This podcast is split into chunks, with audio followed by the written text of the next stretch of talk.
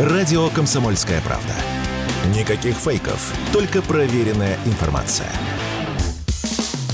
Что будет?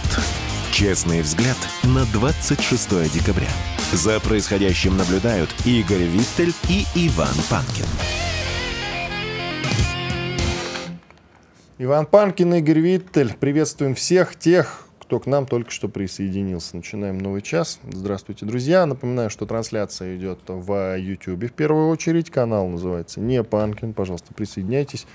В середине часа еще будет время с вами во время большого перерыва пообщаться. Ну и не забываем про Рутюб и ВКонтакте, каналы, группа. Их э, тоже не стоит забывать. И, разумеется, подкаст-платформа. Я сейчас вам порекомендую агрегатор подкаст.ру. Слушайте нас, пожалуйста, там. Телеграм-каналы Панкин, Виттель, Реальность. Так, Пока мы ждем нашего замечательного гостя, к нам присоединится Аслан Рубаев, известный политолог, а вот он мне сообщает, уже присоединился. Аслан Рубаев, политолог, эксперт по вопросам евразийских исследований. Телеграм-канал Рубаев, подписывайтесь. Аслан, здравствуй. Доброе утро. А как ты оцениваешь вот так вот, знаешь, э, с корабля на бал, как ты оцениваешь то, что происходит сейчас в Сербии, это попытка э, переворота, это западное вмешательство или же это, знаешь, такие внутренние дела, внутренние беспокойства? Все говорят, что это западное вмешательство. А, ну, ну, очень сложно думать, что не западное вмешательство, потому что технологии похожи.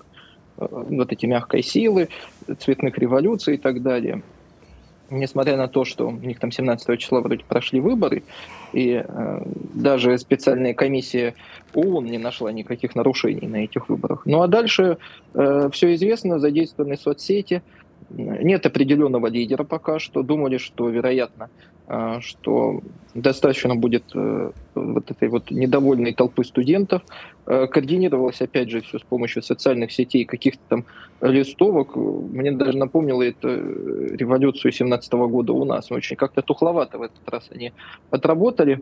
Очень странно просто, что Запад такими методами хочет снести, в общем-то, относительно лояльного себе политика в Сербии, потому что очень сложно будет, как мне лично кажется, в Сербии найти э, более прозападного политика, чем Вучич. Он там пытается балансировать, играет э, на противоречиях различных, но э, Сербия, которая, ну, скажем так, в общем-то, абсолютно, ну,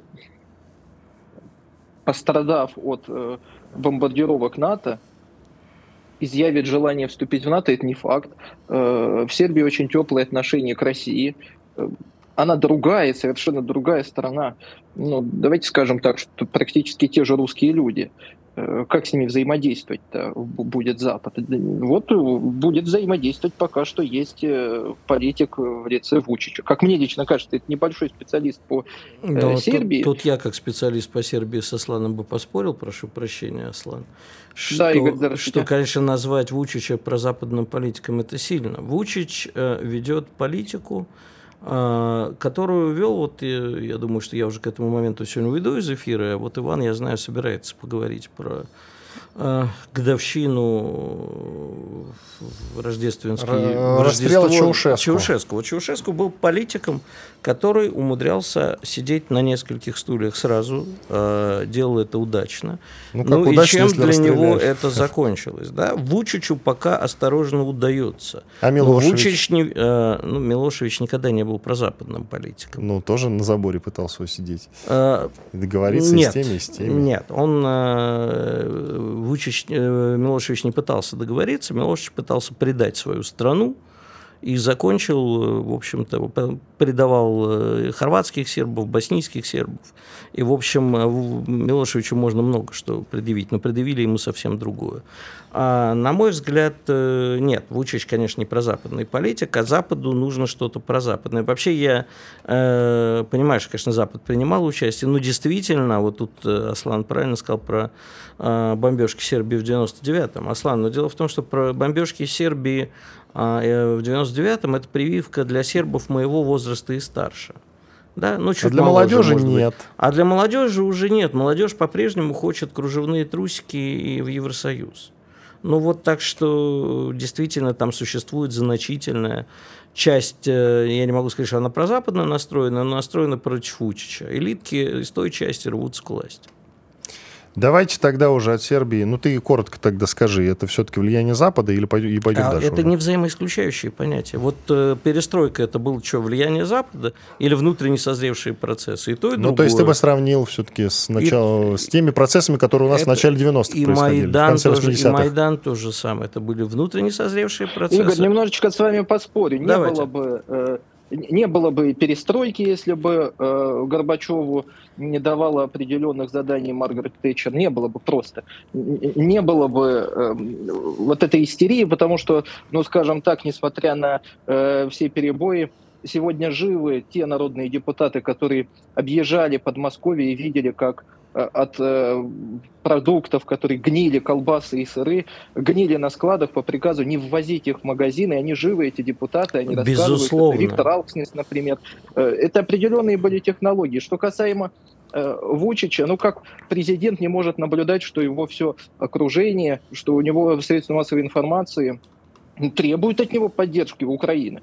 И э, он, который ездил в Москву просить там скидки на газ, теперь оказывается... И выпросил, ну, и выпросил. И выпросил, да. Но это же он выстроил, он архитектор вот этой вот политики. Они все потом, как Янукович, кстати говоря, в какой-то степени. Э, я тоже никогда не считал, что он там какой-то пророссийский. Они просто хотят доить э, двух, э, простите, маток, а потом, когда жареный петух клюнет, они начинают резко думать, ой, а что же происходит? Тут Лукашенко такая история была, сравнивают, да, в 2020 году, помните, когда он... Да, но давайте сейчас не, не, не будем про Александра Григорьевича, это уже вообще другая тема. А вот про Вучича скажу, и правильно делает, что пытается усидеть.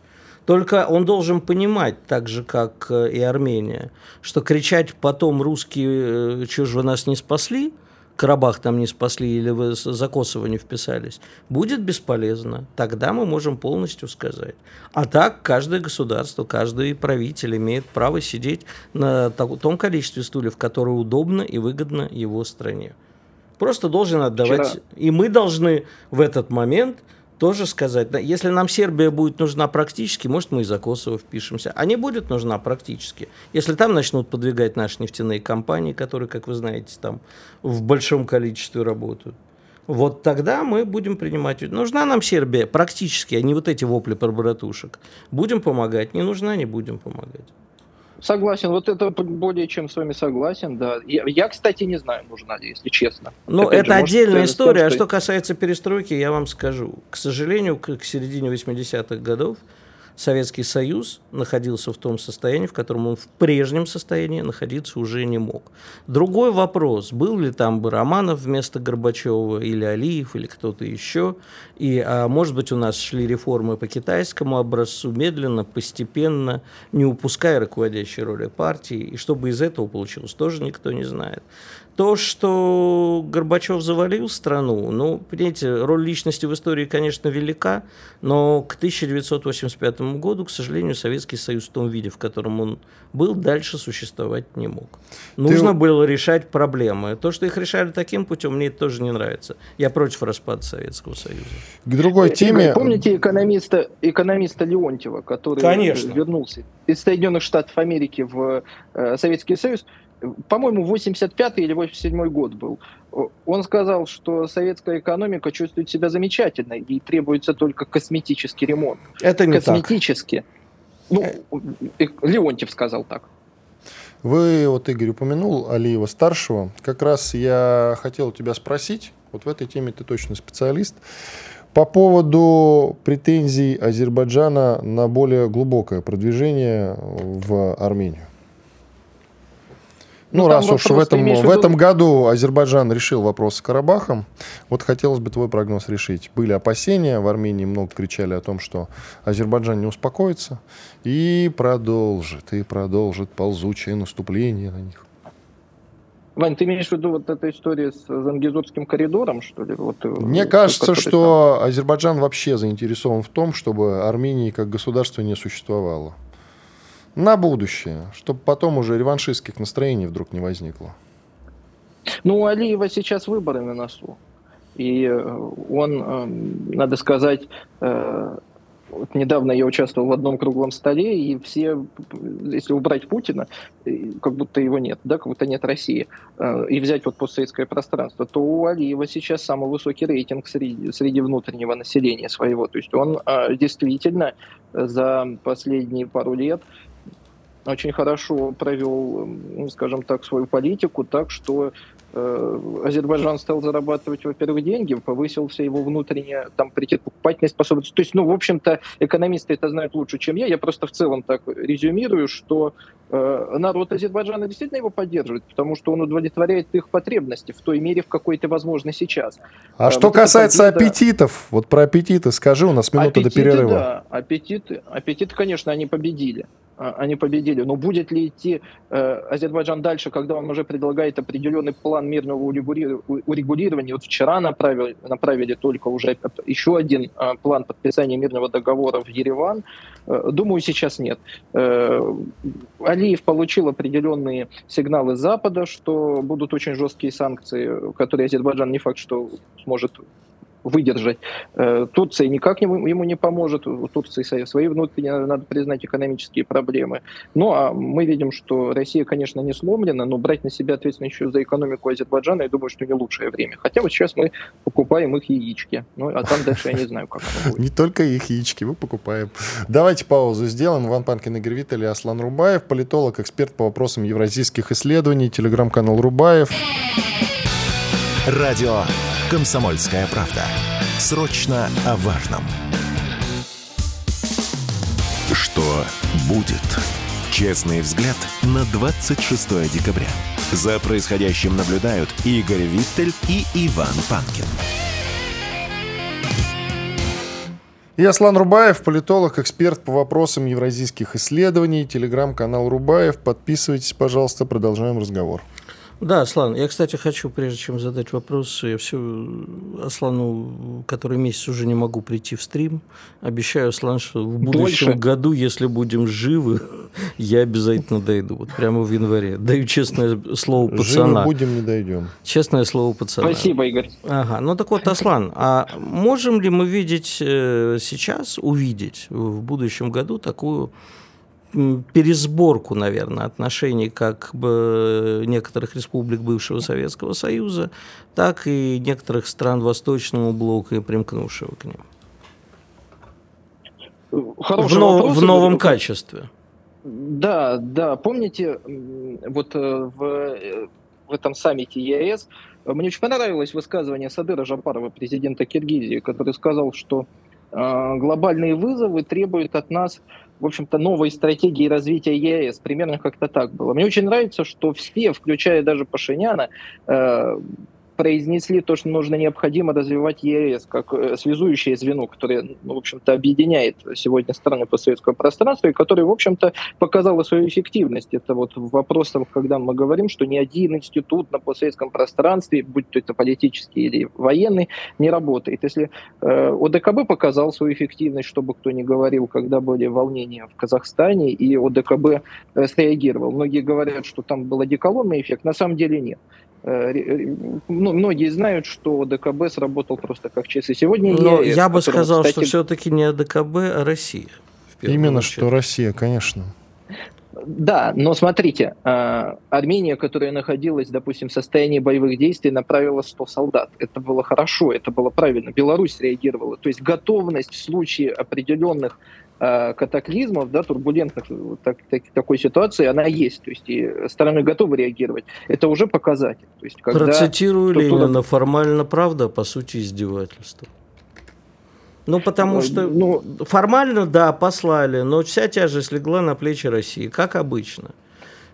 Понятно, да, потому что самый большой контингент-то наш, и, и, и куда деваться, да, согласен. Но вот сейчас ЕС, я бы чего хотел сказать, мы же приняли еще и, и определенные, э, ну как там, освободили от торговли, то есть теперь еще Иран будет беспошлино торговать в, в ЕС. Это очень здорово, э, каждая страна заинтересована. Единственное, конечно, то, что меня немножечко беспокоит, что сейчас эстафету председательства перенимает Э, Пашинян, и мы вот с Ваней э, без вас, Игорь, как-то обсуждали вопрос, а как так, когда абсолютно про э, западный политик, там, присутствует и в ОДКБ, и в ЕС не будет ли слива информации туда за океан определенной, да, секретной, и не будет ли это разлагать структуры, потому что Лукашенко вчера очень хорошо обратил внимание на Пашиняна. Тут он э, кричит о том, что он готов выходить из ОДКБ, а где вопрос касается денег, ЕАЭС, то есть Правильно. без которой Армения сегодня неэффективна, он начинает говорить, что нет, это вот вопросы, в общем-то, не а, геополитические, а, а экономические. И поэтому мы будем присутствовать. Не да, то да, плохо, да. что Пашинян пытается усидеть на нескольких стульях. Да? Ну, это еще уметь надо. Все-таки Пашинян, а вот тут я не буду говорить свою традиционную фразу при всем моем уважении, а тут в данном случае при всем моем неуважении к нему, это не Чаушеску и не Вучич. Это человек, который не может сидеть на нескольких стульях, и это кончится тем, что он порвет себе известно что. Но а хуже то, что Пашинян враг своей собственной страны. И ну, враг Милошевич своего собственного и народа. тоже себе все порвали, как известно. А, ну, Концовка они себе была... порвали, а не стране. Понимаешь? Но Хотя, в общем-то, можно сказать, что и стране, да. Ну... А, вот. а что касается Пашиняна, так он враг собственного народа, собственной страны. Но тут новость есть. Путин встретится с Пашиняном в рамках заседания ЕС, но в кулуарах. У них будет возможность пообщаться, сообщил Песков. Вот, кстати, о будущих в следующем году наших отношениях с Арменией. Что можешь сказать? Твой прогноз? Ну, я согласен с Игорем, что наши отношения, ну, в принципе, в действиях Пашиняна абсолютно согласен. Он действительно враг своего народа. Мне пока непонятен э, его вот этот вот, э, ну, как бы так сказать, э, что он будет делать в условиях того, что он отказался от Карабаха, и э, что он будет делать, когда он всячески пытается разорвать все отношения с Россией, которые, ну, контролируют там железные дороги. Во-первых, на секундочку, миротворческий контингент имеется. Платим практически за все. Там такая бешеная зависимость экономическая от России, которая сейчас пытается оборвать и поставив на Запад, ну, никто не сможет э, заменить Россию в регионе. Он этого что, не понимает, что ли? Э, и тогда, отвечая на твой вопрос, Вань, будет ли аппетит у Азербайджана, который вместе с Турцией, надо сказать, и Ираном э, не, не очень-то хотят западного влияния на регион. Вот для того, чтобы не допустить западное влияние на регион, допустим, Азербайджан снова может организовать очередной военный поход на Армению. Например, вот как, как один из э, методов решения этого вопроса. И тогда Россия уже точно не защитит. Если сейчас Азербайджан прислушивался к России, были частые контакты, контакты с Анкарой по вопросу урегулирования армяно-азербайджанского конфликта, так, да так, чтобы это было с наименьшими потерями. Плюс ко всему потом дальнейшая судьба жителей Карабаха, которые в итоге все-таки приняли решение встать и уйти, почти 100 тысяч, там 120 тысяч даже покинули свои дома. Между прочим, и этот вопрос тоже не решает Пашинян. Он, вот, вот, вот, вот эта численность населения в размере 120 тысяч, протестный электорат, который тоже ложится на плечи Пашиняна. В данном случае я думаю, что наши отношения будут ухудшаться, несмотря на все усилия российского МИДа и даже... А что значит МИДа, ухудшаться, Аслан, конкретнее? А то есть значит, что мы с тобой тоже ведь об этом говорили. Перед Пашиняном стоит задача. И он эти задачи планомерно выполняет. Это было известно еще в 2018 году, когда он пришел в власть. Нет, как это будет выглядеть? Картинку давай. А как это будет выглядеть? Так же, как это у нас и портились отношения с Украиной. Мы это кино уже видели. У нас сейчас будет держать. То есть дойдет, дойдет до того прям. Постоянный нападки. Потенциал, а прецедент уже создан. То есть потенциал прецедент войны даже есть какой-то? Э, войны вряд ли, но э, война уже произошла. И теперь потерю Карабаха в Армении всячески пытаются повесить на Россию, что это вот Россия виновата. УДКБ не среагировала. Россия приняла сторону Азербайджана, значит, Россия предала Армению. Вот эти мысли, вот эти месседжи, они активно посылаются внутрь внутрь армянского народа. Если, допустим, сочинские армяне или московские видят дело прозрачное понимают, что к чему, то вот ереванские армяне, если верить данным э, по-моему, в Research центра какие-то закрытые были данные опроса, то там 77-78% активно поддерживают политику Пашиняна. Я не знаю, что с ними происходит, какое-то зомбирование массовое населения, но даже вот мои коллеги, которые в, Азербайдж... в Армении, они говорят о том, что очень опасно говорить о политике Пашиняна. Армяне за него готовы вот ереванские просто глотки выгрызать. То есть они считают, что это их национальный герой, который, правда, продал все и предал всех, и лишил Армению субъектности, но об этом они не хотят говорить. Они считают, что Россия виновата. На Плюс твоем дне рождения они... один армянин, между прочим, рассказывал, А-а. что Пашинян дал Армении свободу слова. Его можно критиковать сколько угодно. И добавил, что у вас в России этого нет, в Азербайджане этого нет, а у нас это есть. За это мы его любим. Скажи это мне, грубо кто говоря. это, и я больше никогда его не позову. А вот надо было, понимаешь, надо знать, кого ты приглашаешь. Вот. По-моему, Да. армянин-то там у Нет. тебя был один, если честно. Ну, Да. ну вот тебе, пожалуйста. Ну, Горбачев нам тоже дал свободу. Чем все Вот, очень Хорошо. похоже, очень похоже, кстати. Ну, А может, а это все-таки при всей моей нелюбви к Горбачеву наша вина, что мы не смогли свободой распорядиться? Свободой слова? И всей свободой, которую он якобы дал. Якобы Да не или- нужна нам свобода, Игорь. Это потрясающе. Мне лично она- мне- мне лично она не нужна. Во-первых, э, А до какой степени, Аслан, вы готовы ограничить свою свободу? Да уголовный. Вот вы сейчас Нет, а я готовы за какие-нибудь высокие идеи, за благо страны, не дай бог, сесть в тюрьму? Так готовы?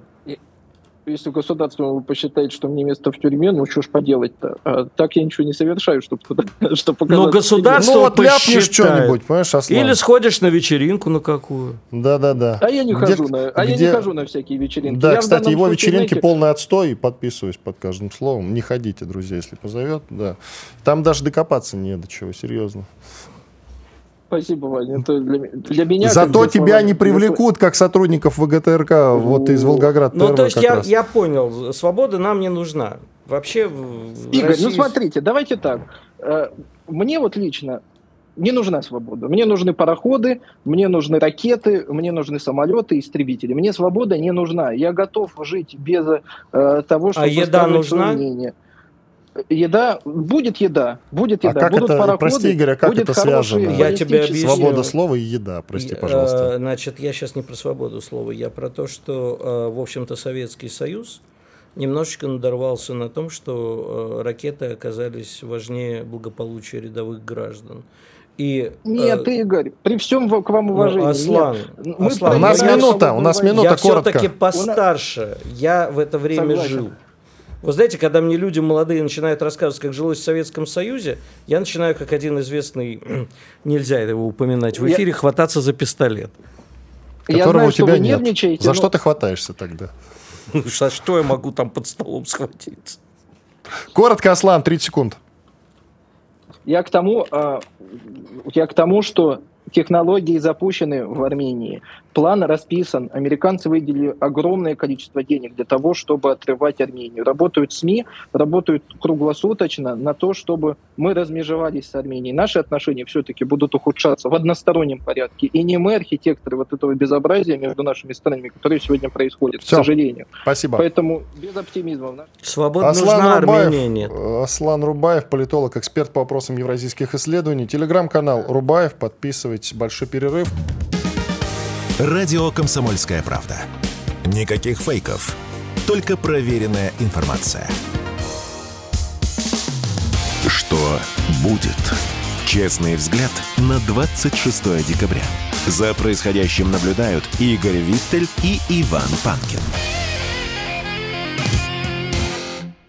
Продолжаем эфир в студии радио «Комсомольская правда» Иван Панкин. Игорь Виттель отлучился, него- у него сейчас важная запись, так что не обращайте на это внимания. Пожалуйста, трансляция по-прежнему идет в YouTube-канале «Не Панкин». Вы видите, что студия изменилась, потому что я перешел в резервную. На это тоже обращать внимание, собственно, не стоит. Эфир-то продолжается. К тому же у нас сейчас очень интересный гость, экономист Алексей Бобровский. Телеграм-канал Алексей Бобровский так и называется. Алексей, вас приветствую, здравствуйте. Доброе утро, Иван, доброе утро. Так, у нас тут... э, А давайте с Грефа начнем. Вы его недавно упоминали в своем телеграм-канале. Но он, э, Да. вот исходя из Конечно. того, что вы упоминали, говорил про приватизацию 20, про- 25% акций Сбера. Но не об этом. Сейчас интересует другое. А, Про ставку давайте поговорим. Давайте. Дело в том, что они хотели, как вы об этом писали, Центробанк повысить ее аж до 17% вместо 16%. Тут Набиулина сказала, что повышать ее вообще надо было еще летом. То есть они этот процесс как-то замедлили, и она считает, что это было ошибкой. И тут же вылазит э, наш друг Греф, глава Сбербанка, и говорит, что цены на недвижимость будут в следующем году снижаться. А как это все, я не понимаю, укладывается? То ставку они повышают, а цены на недвижимость будут снижаться при этом. Вот это как? Во-первых, будет, конечно, снижаться спрос, потому что, как вы понимаете, по таким ставкам сейчас брать ипотеку, если вы какой-то там не льготник, Э, невозможно. Ну, просто невозможно. А ее и по льготным тоже невозможно. 5%, которые льготная ипотека дает, э, там до 18 миллионов предел, и, э, собственно, покупать нечего. Могу сказать, я изучал недавно рынок. Ну, да. ну, если только вторичка, есть только не в Москве. Мы, вот просто вы имеете в виду, скорее всего, Москву. Да, да. города, но в целом где-то что-то найти можно. То есть э, потом льготная ипотека у нас ведь она э, в этом случае, хоть и очень узкая, но правильно выстроена. Нам чего нужно э, льготой покрывать? Те регионы, откуда народ либо уезжает, либо его и так там мало. Это Дальний Восток, сейчас еще вот арктическую ипотеку ввели. Да, вот ну, там она есть. Ну, просто мы же сейчас, наверное, говорим, скорее всего, не о Салихарде да, и Мурманске, а в основном говорим о Москве и ну, других крупных городах. Не в обиду этим нашим замечательным городам, просто находящимся где-то на севере или на Дальнем Востоке. Вот. Но по большому счету э, ситуация такова, что они этой высокой ставкой просто ну, вообще убили весь спрос. Можно было бы сказать сбили, но они его убили.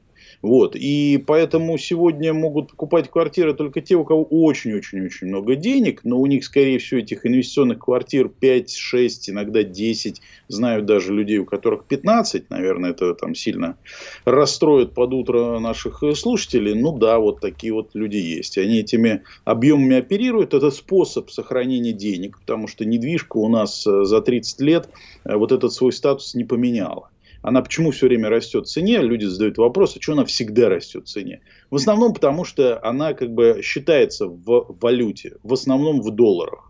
Поэтому, если у вас девальвируется курс перманентно, ну вот он там все время идет в одну сторону с небольшими откатами в сторону укрепления, но вот видите, там мы уже где-то в районе 100. Э, и это означает, что если вы пересчитываете в доллары, она все время вам какое-то сохранение капитала дает. Она поэтому такая дорогая. Ну, это одна из главных причин. И в этом смысле то, о чем говорит Гриф, это просто снижение спроса. Это снижение спроса, когда никто ничего покупать не будет, или там совсем незначительные объемы. И да, вот в этом случае она может на какое-то количество процентов просесть. 10, 15, ну 20 это уже сильный обвал, но вот на такую величину, как я сказал, на 10-15 процентов вполне, вполне могло бы э, жилье подешеветь. Опять сегментно, когда вот спрашивают, а где вот, как, что, куда вложить. Ну, даже Москва, она настолько большая, что нужно делить первичка, вторичка, и по даже московским э, районам или округам, да, потому что одно дело Запад, другое дело, так сказать, Восток. Запад, есть Запад, Восток, есть Восток, и это всего лишь в Москве.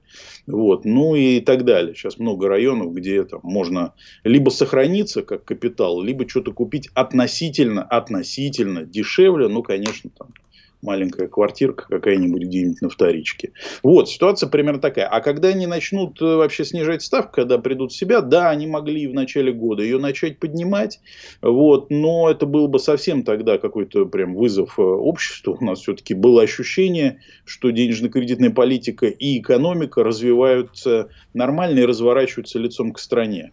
Но оказалось, показалось, потому что, с одной стороны, мы до конца года в целом дотянули с хорошими показателями, у нас будет хороший экономический рост. Экономический рост не съешь в карман, не положишь. Это хороший правда. это какой, да, расшифруйте.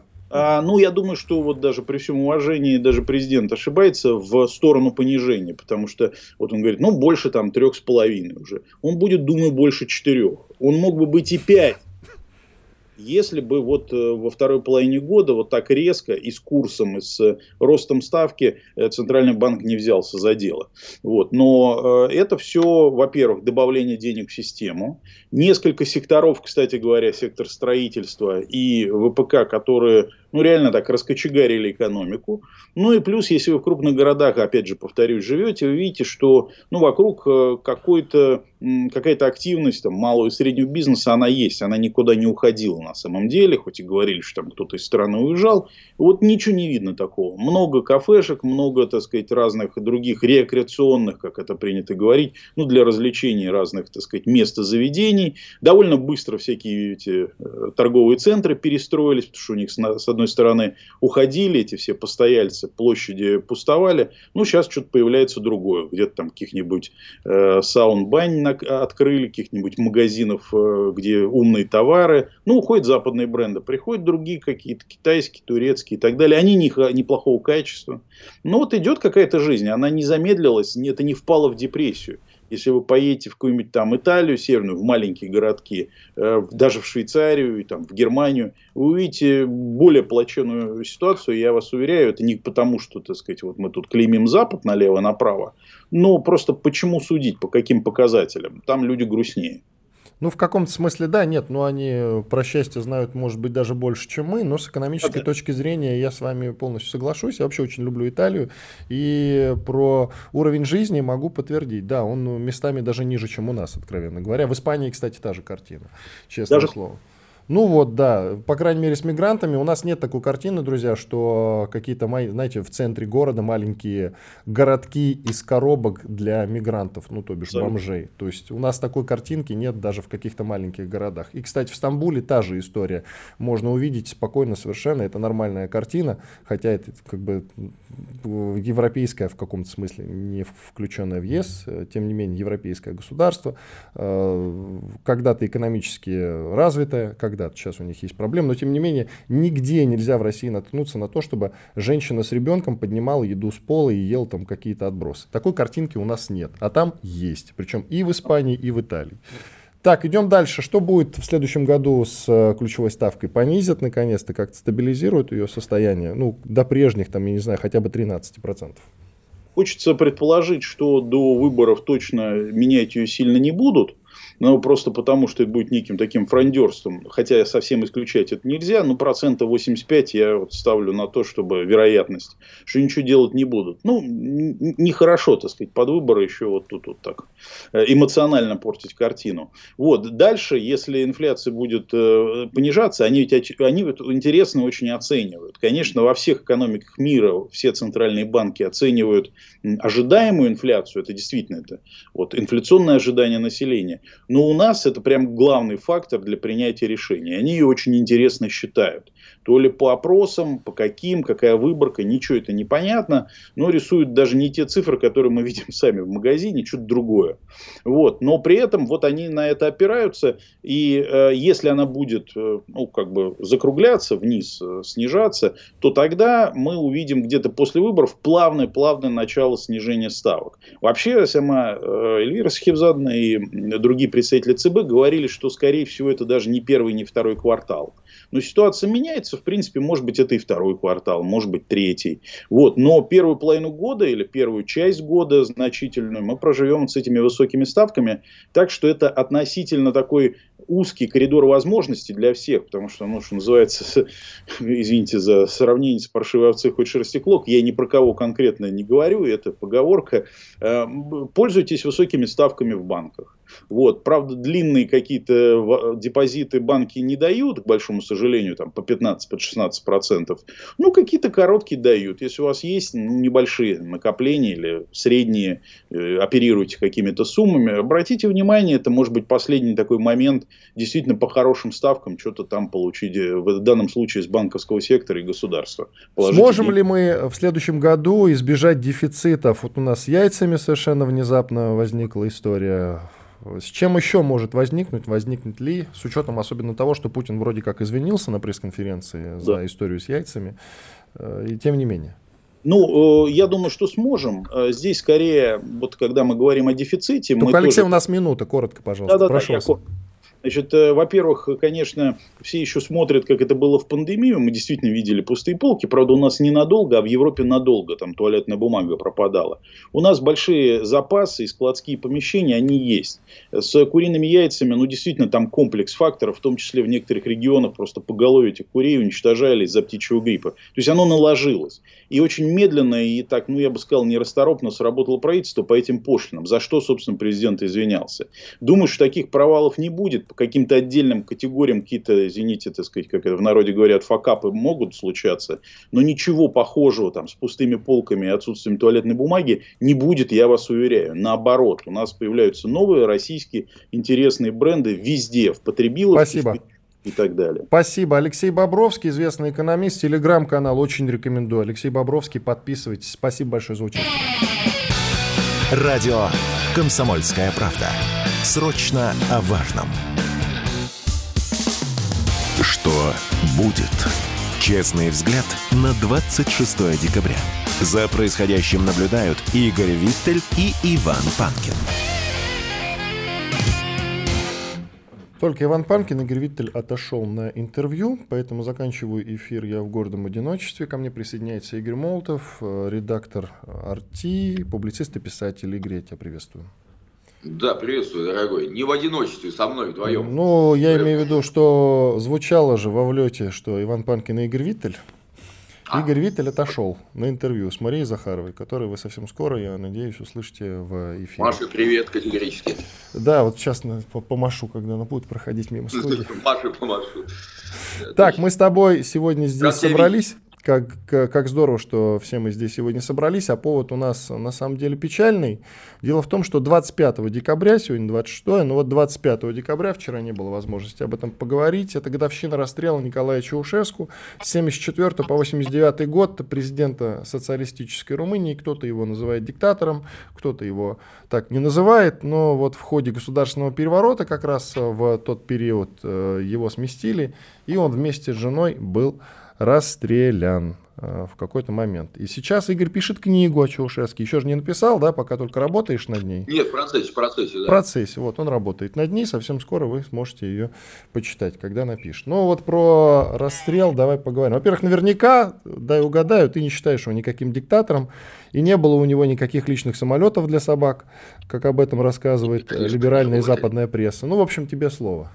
Как ты оцениваешь его личность? Особенно сегодня, с учетом того, что у нас а, такие процессы революционные происходят вот прямо сейчас в Сербии, например, там Вучича хотят сместить. В общем, тебе слово. Ну, смотрите, а, в первую очередь хотел бы а, сказать вот о чем, что э, румынская так называемая революция, это был такой фактически пробный шар вот, вот этих вот лекалов бархатной революции которая, собственно, ну, мы везде видели, я даже в колонке об этом писал, видели, которые в Киеве, вот это вот все и так далее. То есть это было вот именно на, на, этом, на этом они тренировались, что называется. Почему они это сделали? Ну, в первую очередь, потому что Чаушеску э, единственный из э, руководителей Восточного блока, который противился, э, противился перестройке, противился распаду Восточного блока и вообще социалистической системы. Потому что, как вы помните, уже к этому времени Единственное, там не, не остался Хонекер, который, собственно, через несколько месяцев уже отправился в тюрьму соответственно. Вот, а уже и Чехословакия уже выпала, еще там Венгрия уже выпала. А Чаушеску единственный, который не, ну, открыто посылал черт такой до матери, в общем-то, Запад и Соединенные Штаты, единственное, это говорит, нет, у нас будет социалистический режим. И, собственно, если бы Румыния на тот момент осталась бы а, при Чаушеску, как осталось, например, при, в Китае при коммунистическом режиме, это была бы не нищая, самая нищая страна Европы, а ну, как минимум средним достатком страна, которая могла хотя бы говорить о своей субъектности, потому что нынешняя Румыния, да, как мы знаем, об этом говорить не может. Вот, что еще хотелось бы сказать. А, Чаушеску, ну, в любом случае, это интересный интересный человек, его, его судьба очень э, э, с печатью трагизма, естественно, потому что, ну, естественно, расстрел, мы об этом говорим, да, и поэтому, ну, здесь, э, ну, мне, мне, мне стоило, э, это закономерно, что я начал писать о нем книгу, потому что, ну, вы знаете, что я люблю э, Э, такие непростые темы, потому что, ну, потому что здесь много трагедий, много драмы, и в этом, а, собственно, в первую очередь возникает интерес. А скажи, пожалуйста, так э, как он все-таки к роскошной жизни-то относился? А, слушайте, она была, ну, она была или нет все-таки? Вот эти все действительно истории про личный лайнер, на котором он там собаку мог перевести. Ну, ну это, это, это знаете, про богатство, после, роскошь в голодной-то стране и так далее. А, после, после, конечно, а, вот э, те революционеры в кавычках, которые пришли к власти, ну, окропив себя кровью Елены и Николая, они, естественно, начали выдумывать кучу различных мифов Ну, вот, например, про лайнер для собаки говорили, что у Чаушеско имеет Мерседес, например, на который специальный, который возит собаку. Ну, смотрите, э, по, по поводу этого мифа скажу сразу вам, что это неправда. Почему? Потому что он действительно заказывал из-за границы, ну, из э, западного, западных стран еду для собаки. Собачий корм это называется. Румыния не производила собачий корм, он заказывал. А потом это представили, как будто он заказывал специальное мясо какое-то для собаки. Нет, конечно. Это просто обычный типа педигри, знаете, вот такой вот. Вот, то есть он, он заказывал оттуда. И вот это вот это было. Вот это вот первый миф самый, который моментально разрушается. Нет, он, конечно, какое богатство. Знаете, по нашим меркам э, это не богатство было, но то, что у него было там э, вот эта вот вилла, которая, ну, двухэтажная, ну, слушайте, это, это, это знаете, мы останавливаемся в Сочи, ездим там, там, там э, в отпуск, вот такую же и снимаем, я не знаю. Это, это никакая не роскошь. То есть это банальная такая двухэтажная, где пять, пять, пять, пять комнат, да, одна спальня сверху и там кухня и вот ну еще три комнаты. Подожди, а ну, что касается это, перстней, что? допустим, Чаушеску, его, э, ну кроме того, что роскошный образ жизни, он любил красиво одеваться. Кто-то скажет, а так как же не вот был роскошный образ жизни. А кто-то скажет, Раиса Горбачева тоже очень любила роскошно одеваться. Так не тоже, никак не было никаких, понимаете?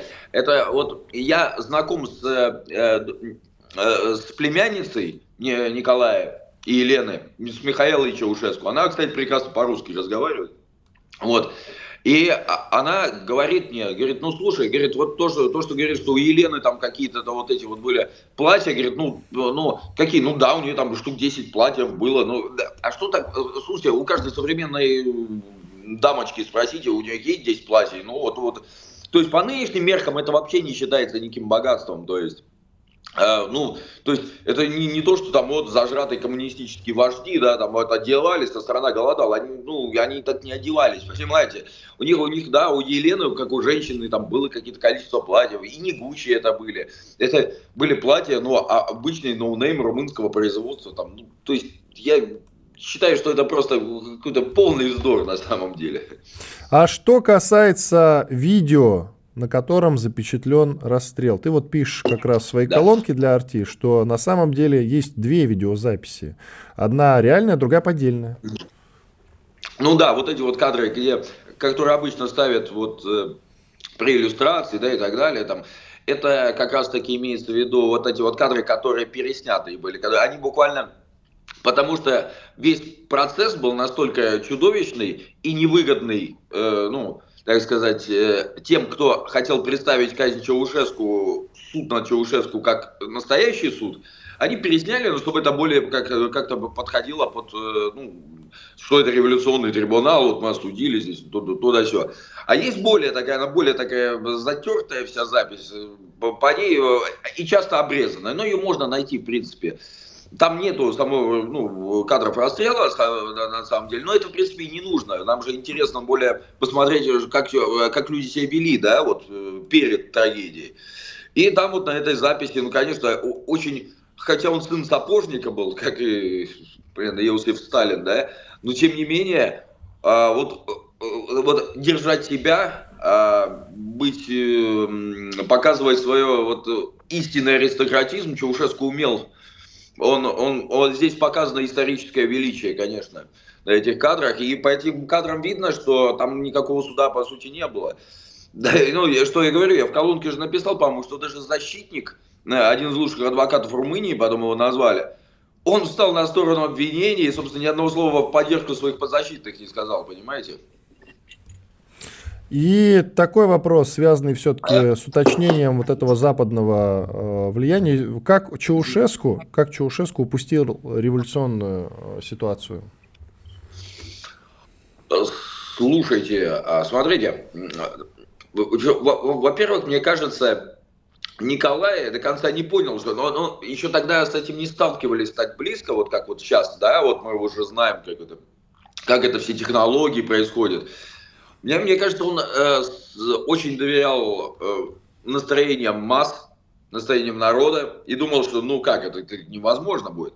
А технологически было очень просто. Там, э, в, в части Румынии, собственно, там э, живет большое количество венгров. Вот.